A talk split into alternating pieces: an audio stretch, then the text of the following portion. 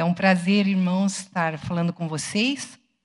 O culto de sexta-feira aqui na Alameda é um lugar onde as pessoas são acolhidas, as pessoas que estão em batalhas.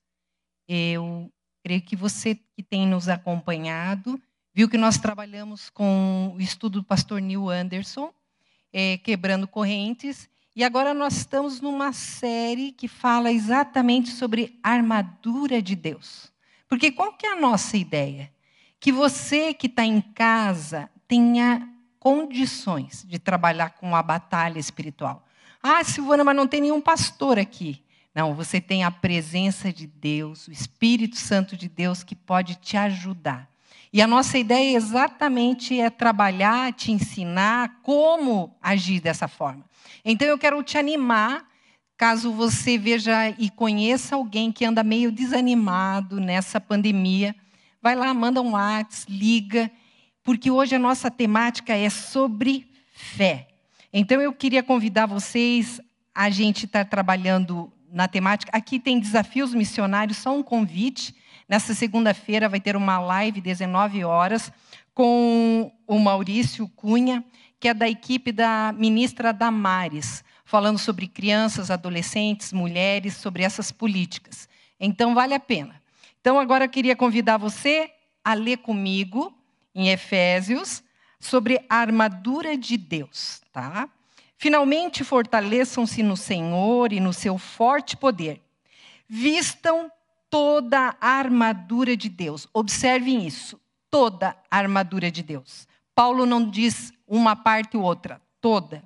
Para poderem ficar firme contra as ciladas do diabo, pois a nossa luta não é contra pessoas, mas contra os poderes e autoridades, contra os dominadores deste mundo em trevas, contra as forças espirituais do mal nas regiões celestiais. Observem, gente, nesse momento tão crítico que nós passamos, a nossa luta não é contra a política, a nossa luta não é contra vírus, a nossa luta é espiritual, contra essas potestades. Por isso, vistam toda a armadura de Deus, para que possam resistir no dia mau e permanecer inabaláveis depois de terem feito tudo. Assim, mantenham-se firmes, cingindo-se com o cinto da verdade, vestindo a couraça da justiça e tendo os pés calçados com a prontidão do evangelho da paz. Além disso, usem o escudo da fé com o qual vocês poderão apagar todas as setas inflamadas no maligno. Usem o capacete da salvação e a espada do Espírito, que é a palavra de Deus. Orem no Espírito em todas as ocasiões, com toda oração e súplica. Tendo isso em mente, estejam atentos e perseverem na oração por todos os santos. Orem também por mim, para que quando eu falar, Seja-me dada a mensagem, a fim de que, destemidamente, torne conhecido o ministério do Evangelho, pelo qual eu sou embaixador preso em correntes. É interessante que Paulo, nessa ocasião, provavelmente estava preso em correntes. Paulo foi muitas vezes levado cativo, principalmente pelo governo romano. E, e, essa figura de guarda, de soldado, era algo que provavelmente Paulo via muito tempo. E mesmo nesse momento de cativeiro, ele escreve. E queridos, esse é um dos textos do Novo Testamento com mais detalhe sobre batalha espiritual. E vocês vejam que é por que, que Paulo se preocupa com isso? Porque, queridos, nós temos travado a maior batalha, a maior guerra que o homem já conheceu. Você pode não ter ciência, mas você está no meio dessa batalha. A palavra de Deus deixa claro: nós temos três inimigos básicos: o mundo, a carne e Satanás. O mundo, com todos esses atrativos. Vocês sabem que eu li as notícias e, infelizmente, uma das indústrias, um dos comércios que não baqueou nessa pandemia foi a pornografia. Governos abriram canais abertos. Vocês percebam como o mundo vai e vai tomando as pessoas. Também a gente tem a carne, essa carne egoísta. Ou seja, onde eu me deixo levar. Como é difícil travar essa batalha com esse inimigo interior. E por último, o diabo, inimigo sutil, caluniador, feroz e enganoso. Queridos, nós precisamos entender o seguinte: o soldado, na luz do sol, ele fica sonolento. Então, quando você está todo na tranquilidade, tudo está bem, oh, vou descansar. Não, é equívoco. Por isso o Senhor está nos permitindo a gente ser jogado no fogo e na água para permanecer acordado. Quanta gente entrou em pânico quando começou a pandemia, ligando para os pastores: Pastor, é o fim do mundo, é o fim do mundo, o que, que eu faço, o que, que eu faço? Eu vi gente, ai, deixa eu tomar vitamina D, deixa eu fazer ginástica, correndo, correndo, correndo. Entendam, a batalha é contínua, o treinamento é contínuo. Nós precisamos manter uma vida de fé contínua e estável. O propósito de nos vestirmos com toda a armadura de Deus, olha o que, que Paulo fala e enfatiza. Para poder ficar firmes contra as ciladas do diabo, para que possais resistir no dia mal e depois tendes vencido. Ou seja, Paulo está enfatizando, enfatizando o quê? Ele se preocupa com essa constância do cristão. Como é triste ver pessoas que parecem bipolares espirituais. Horas estão aqui na frente, chorando, chorando. Perdeu o emprego, já não quer mais saber da fé, já não quer mais saber de Jesus. Queridos, quando Paulo exorta, ele disse: vão vir lutas, permaneçam firmes. As ciladas de Satanás. Pastor Luiz Saião, eu estava ouvindo, ele disse: o cristão precisa ter uma profundidade doutrinária. Você precisa entender o que, que você está lendo, para que na hora que vier a batalha, você seja sustentado por essa batalha. São seis peças que formam a armadura: cinto, capacete, couraça, sandália, escudo, espada. Mas, queridos, isso aqui não é que nem os super-heróis. Cinto da verdade. Tchum capacete da salvação. Não é assim. Não é porque eu saio falando, saio clamando e. Não. Isso é fruto de uma caminhada. Cada parte da tua armadura é fruto de uma caminhada com Deus. E eu queria que você aproveitasse esses estudos e questionasse com você: qual das peças da minha armadura não está tão forte, não está tão bem encaixada. Onde está a brecha da minha armadura? Eu gostei muito, em 1655, o ministro puritano William Gurnall escreveu a respeito da armadura de Deus. Olha o que, que ele falou. No céu compareceremos não com armadura, mas vestindo roupas de glória. Aqui, porém, a armadura nós vamos usar todos os dias. Não pode abrir mão todos os dias a armadura. Então, embraçando o escudo da fé para apagar os dardos inflamados do maligno, ou seja, todos os dardos inflamados. Como que era esse escudo? Gente, Capitão América, é fichinha na frente do escudo que Paulo está falando. Porque Capitão América parece uma tampa de panela, né? Tchau, tchau, tchau. Nada. O romano, como era esse escudo? Gente, mais ou menos ele tinha 1,20m por uns 75 centímetros de largura. Exatamente para proteger o corpo inteiro da pessoa. Eram mais ou menos duas madeiras coladas, tinham linho, depois vinha um couro, preso em cima e embaixo com ferro. Para que isso? Porque, gente, na batalha, o inimigo pegava o dardo, colocava fogo para acertar o soldado. E o soldado tinha aquela armadura para protegê-lo. É isso que o Senhor está dizendo. A fé é exatamente esse escudo que vai te proteger na hora que Satanás mandar exatamente esses dardos. Silvana, que dardos são esses? Ha, eu vou falar alguns e você vai começar a identificar. Eu estava conversando sobre um casal e falava sobre Jesus E ele começou, o marido não era cristão, não tinha aceito Jesus, e à medida que eu ia falando, ele virou assim para mim, ele, Calisto, esse negócio aí de demônio que você está falando, assim, ele vem e fala no ouvido da gente assim, é tudo lorota o que ela está falando? Eu é, exatamente. Ele, então ele está aqui do lado falando. Está falando que é tudo lorota isso que você está falando. Eu disse, então, vamos repreender em nome de Jesus. Então entendam, acusações maliciosas. Gente, quantas vezes você veio para a igreja, você orou, você confessou e daqui a pouco você está indo, saindo, o diabo diz: acha que agora é santo? Eu sei o que você faz, eu sei o que você pensa. Vem te acusar. Esse é uma seta. A outra dúvida.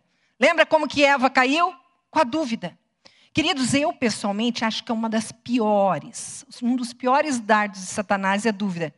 Que Deus te ama? Ha! Se te amasse, não estava acontecendo isso com você. Fala sério. É desse jeito mesmo. Ah, pensa bem. Ah, não, dá para você transar com o namorado. Não é bem do jeito que o pastor está falando. Você percebe? A dúvida vai fazendo uma implosão da sua fé. Outro dardo, pensamentos de desobediência. Ai, um pouquinho só. Ninguém está vendo, né? Rapidinho, rapidinho. Pensamentos de rebeldia. Aí o pastor vem com essa história de máscara. Vou chegar sem máscara, quero ver o que, que eles vão fazer. É. Tá? Vem aquele pensamento de rebeldia. Medo. Gente, quanta gente com medo. E o inimigo vem. Tem gente que diz, eu, eu não gosto de falar do diabo, sabe? E assim, eu não quero ter nada, nada contra ele, ele contra mim, assim, sabe? A gente quer ficar na boa, com medo do diabo, como se tivesse campo neutro.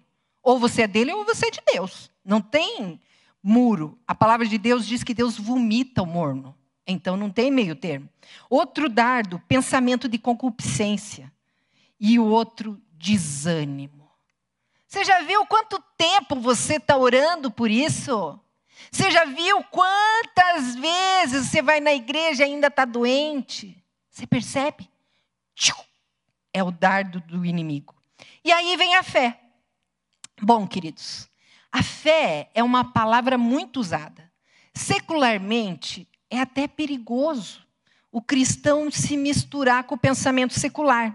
Eu estava vendo a psiconeuroimunologia, uma ciência que tem provado que através da psique a imunidade melhora da pessoa e a pessoa combate a doença.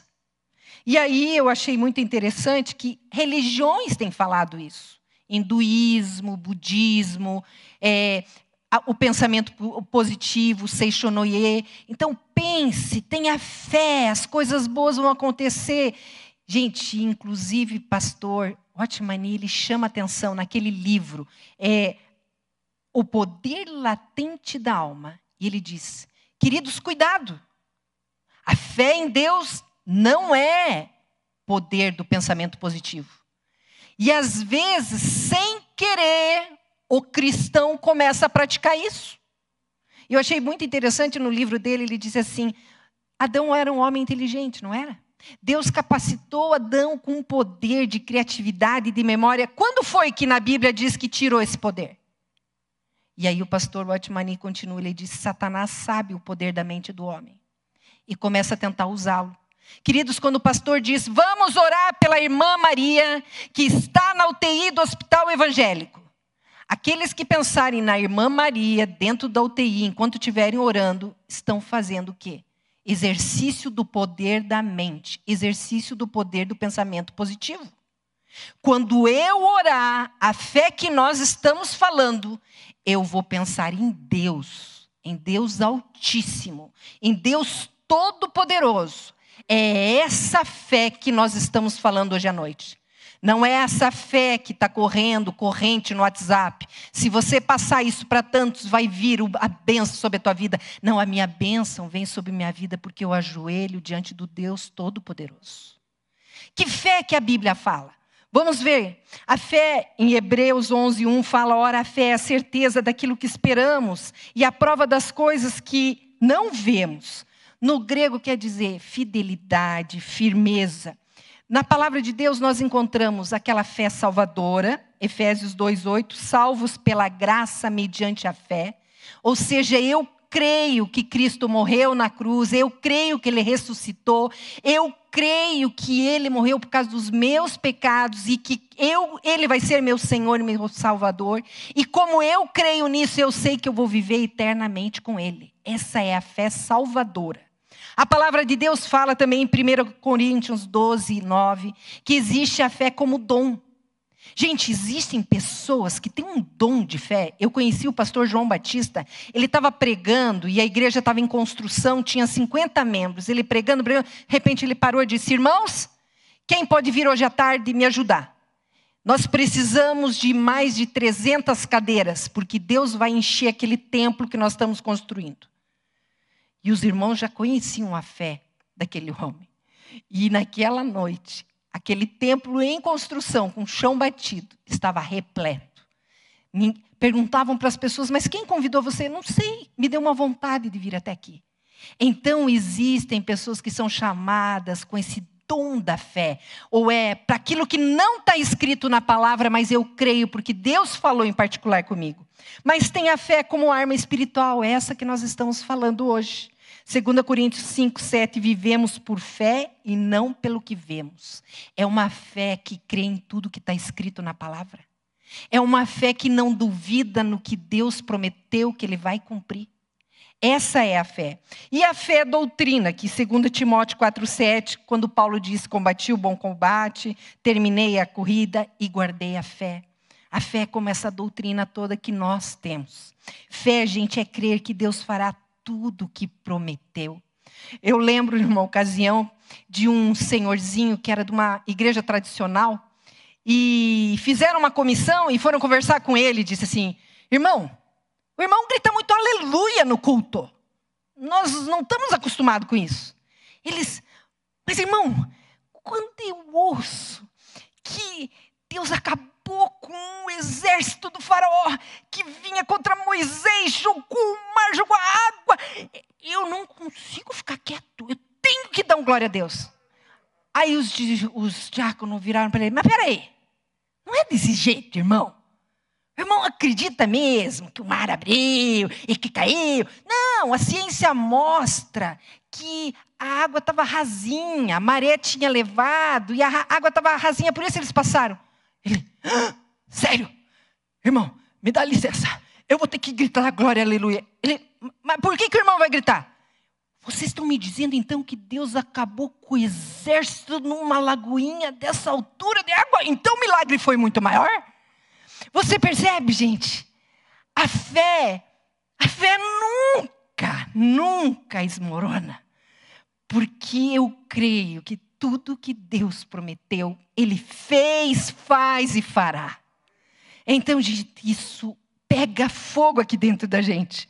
Gente, eu preciso escolher crer. Envolve uma luta. Parte de mim quer crer e parte não quer crer.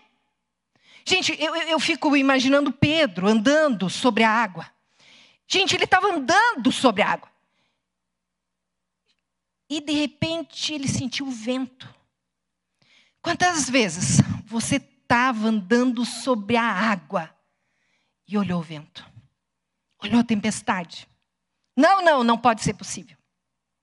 Queridos, resgata, volta a crer. Aquela mulher com fluxo de sangue, após 12 anos, procurando ser curada, sendo tida como imunda, você acha que ela não precisou ter fé para sair da casa dela? Ela tinha ouvido falar que Jesus curava. E aquela mulher ficou.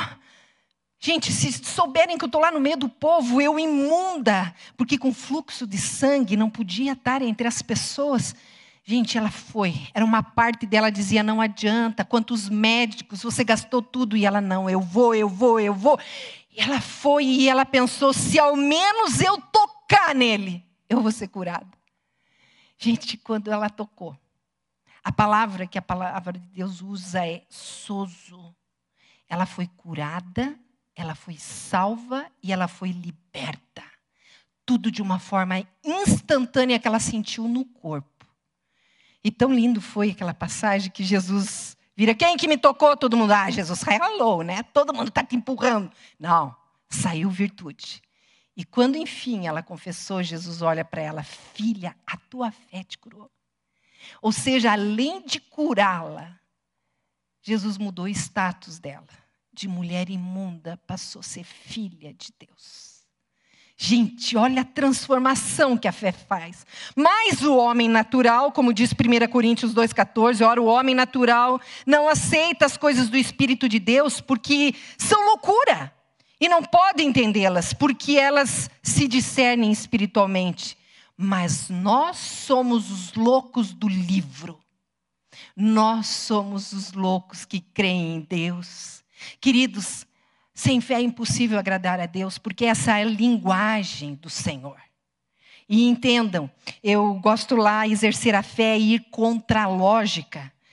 Romanos 4,18 fala: Abraão, contra toda esperança, em esperança creu, tornando-se assim pai de muitas nações. Ou seja, aos 100 anos, marido de uma mulher estéril, ele creu que ia ter filhos. Gente, não é lógico. Não é. Mas quem te disse que eu ia falar sobre lógica hoje? Eu ia falar sobre fé. Fé no Deus Altíssimo. Eu gosto muito do que o Otmani fala. Naquele livro, O Homem Espiritual, olha aqui que ele fala. A vida de fé é completamente diferente e oposta à vida de sentimento emocional. A fé contempla Deus, enquanto o sentimento contempla o ego. Aí eu não sinto que vai dar certo, eu não sinto. Isso é teu ego. Quem que você está? Fé é Deus. A fé está ancorada naquele em quem ele crê e não aquele que exercita o crer. A fé não olha para o que acontece, mas para aquele em quem ele crê. Deus é imutável, por isso aquele que vive pela fé expressa o mesmo tipo de vida através tanto das trevas quanto da luz. Meu Deus é imutável, eu posso estar vivendo bem bom, como eu posso estar em luta. Meu Deus não muda, ele continua fiel.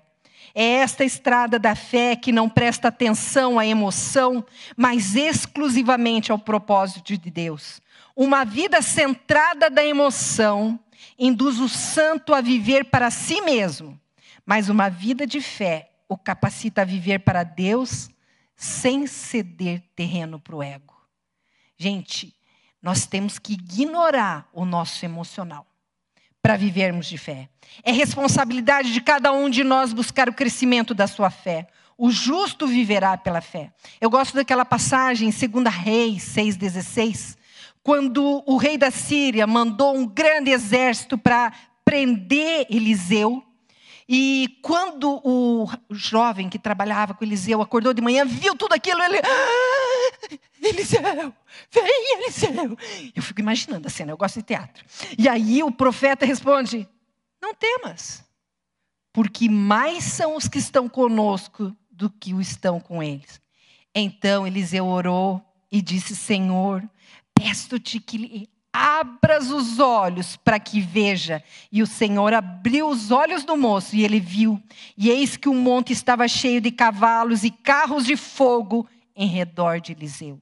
Em nome de Jesus, Senhor, abre os olhos dos teus filhos que estão ouvindo a palavra agora. Abre para que eles vejam, Senhor Deus, que são muito mais os anjos e soldados ao nosso favor do que contra nós. Em nome de Cristo Jesus, não importa o que você esteja passando, Senhor, abre os meus olhos, eu quero ver pela fé. Gente, George Miller foi conhecido um dos homens com uma fé tremenda, missionário, exemplo de fé. Ele cuidou de mais de duas mil crianças, ele se negou. Nunca vou pedir um tostão para alimentar essas crianças. E uma das histórias lindas que conta-se que as crianças estavam sem pão e sem leite. E as cuidadoras foram falar para ele, ele disse: mandem as crianças sentarem. E ele foi orar. E enquanto ele orava, o padeiro bate lá e diz: Não sei por que fiz tanto pão e vim trazer para vocês. E aí ele disse: Mande as crianças agradecerem o pão, que o leite vai chegar. Continuou orando. E o leiteiro quebrou a roda da sua carroça em frente ao orfanato. e descarregou o leite que as crianças precisavam. Gente, dá uma vergonha, não dá? Eu sinto essa vergonha. Gente, que homem de fé. John Stott falou: a fé toma posse das promessas de Deus em tempos de dúvida e de opressão. E a fé toma posse do poder de Deus em tempos de tentação. Não importa o que você esteja passando. Tome posse da fé. Eu quero concluir falando sobre as mulheres de Esparta.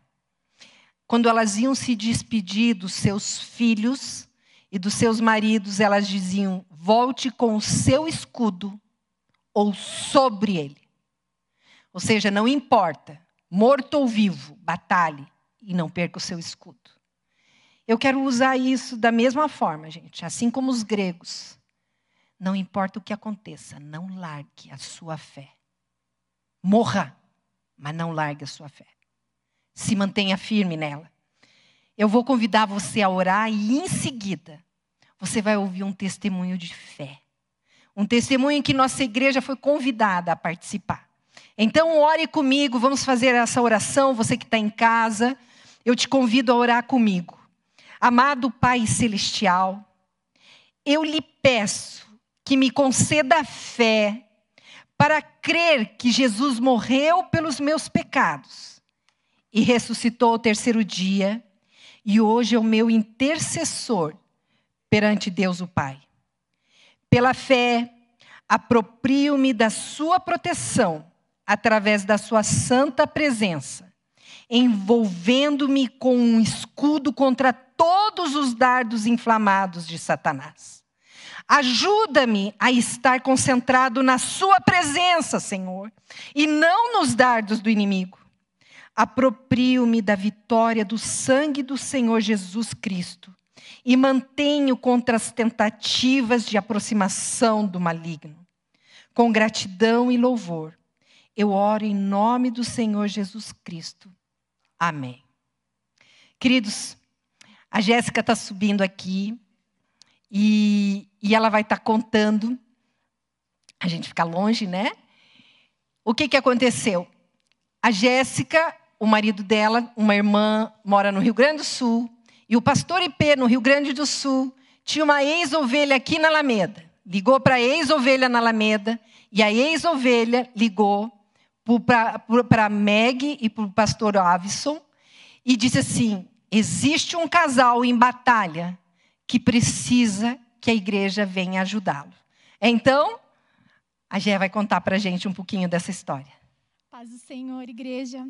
Para ser bem objetiva, não tomar tanto tempo, eu quero contar para vocês que no dia 24 de dezembro eu vim para Curitiba na emergência com acometida com, de uma doença chamada pré-eclâmpsia. Eu estava com 27 semanas de gestação.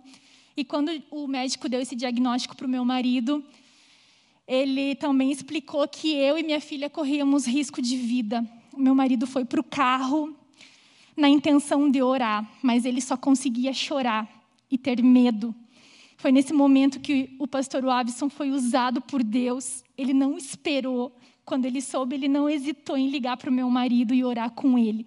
No mesmo momento que o meu marido estava lá no carro, ele clamou junto com o meu marido e foi renovado na fé para voltar. Eu tive a minha bebezinha, fui para UTI, ela também foi para UTI NEL. E todas as vezes que eu ia visitar ela, os diagnósticos e, e, e notícias dos médicos eram as piores possíveis.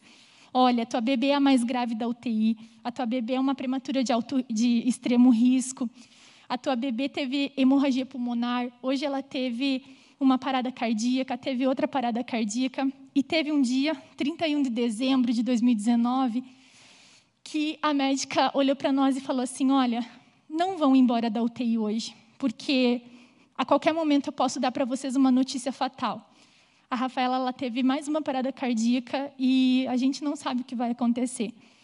Nesse momento, a gente saiu para comer alguma coisa, mas fomos ao, ao nosso apartamento e lá nós clamamos ao Senhor, pedindo cura. Senhor, cura minha filha como o Senhor curou a filha de Jairo. Visita a nossa casa. Foi então que Deus falou para o meu marido: não voltem para a UTI.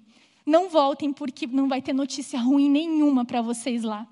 E o pastor Wavison e a Meg nos convidaram para vir aqui no culto da vitória, aqui no culto da, da virada. E, e eu falei: vamos para o culto. E ele falou: vamos, vamos adorar a Deus. Gente, tudo que nós queríamos era estar com a nossa filha naquele momento.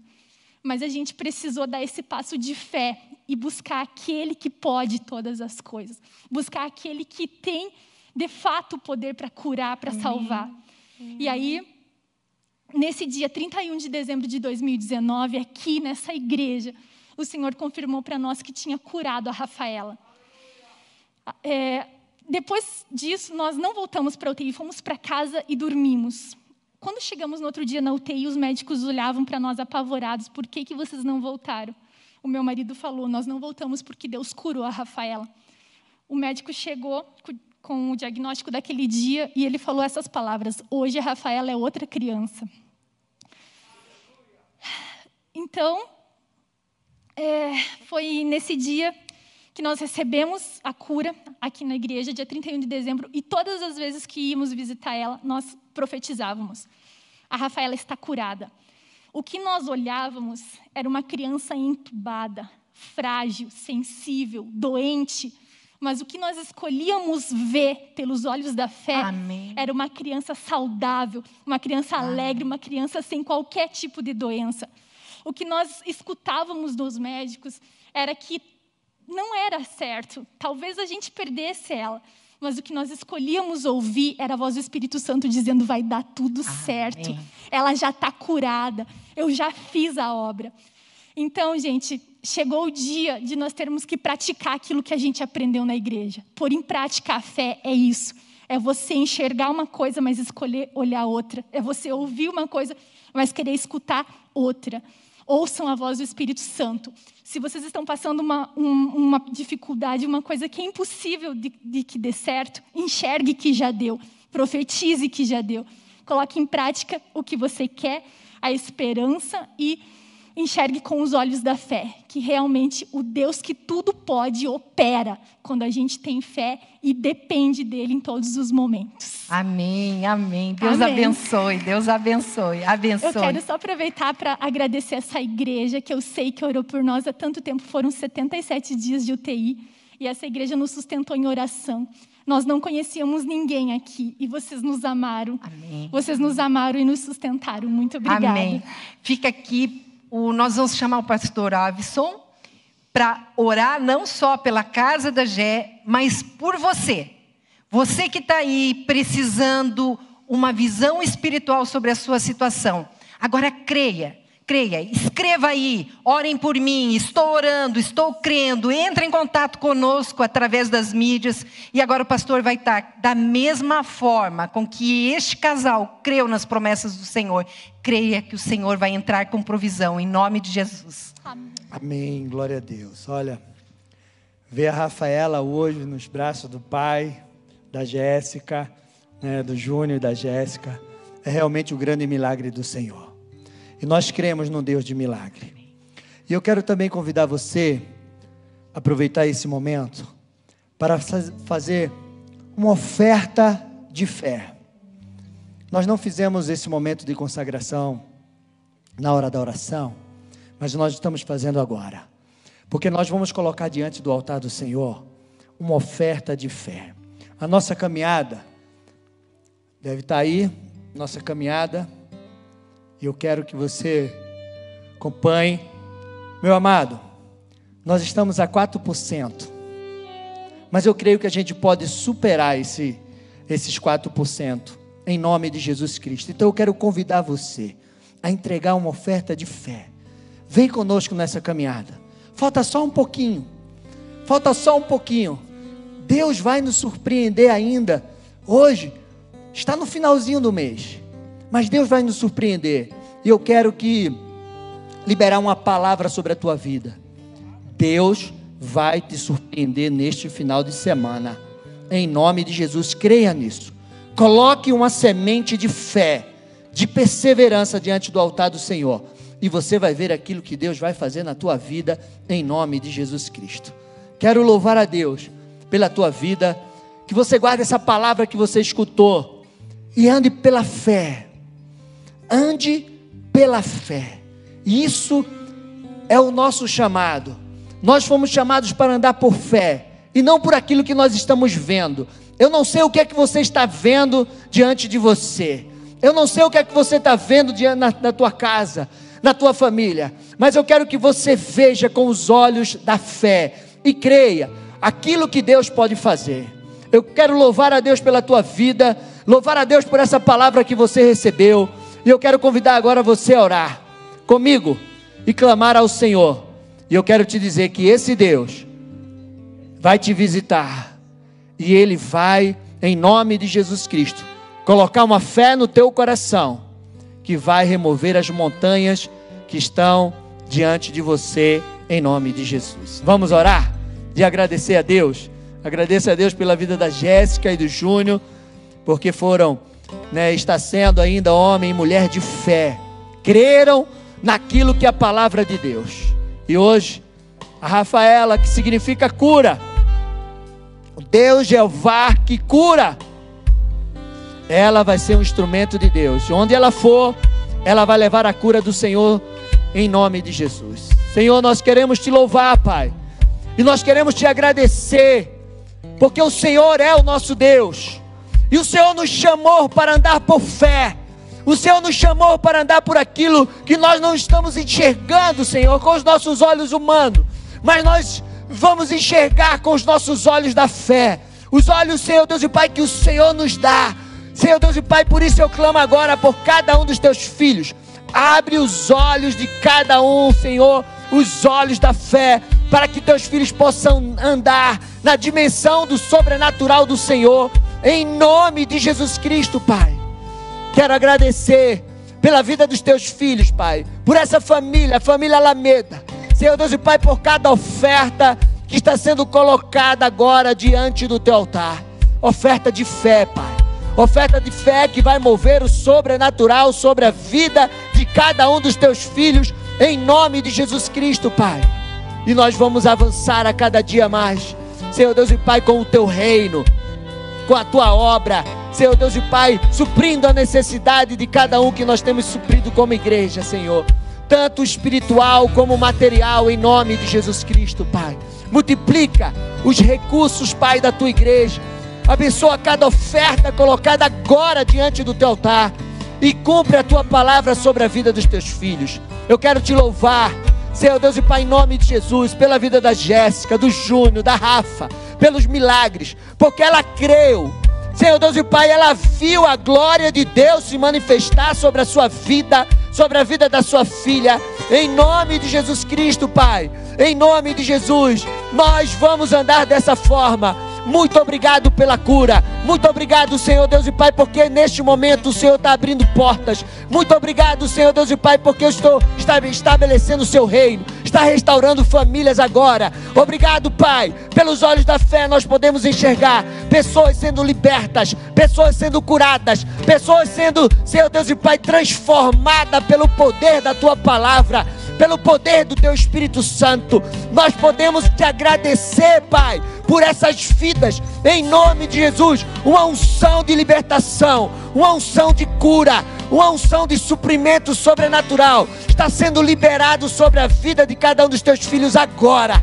A palavra que saiu desse altar vai se cumprir na tua vida, meu amado. Toma posse dessa palavra e receba essa unção sobre a tua vida, em nome de Jesus. Senhor, nós te louvamos e nós te agradecemos por cada um dos teus filhos e por cada vida, Pai, que esta palavra alcançou, em nome de Jesus.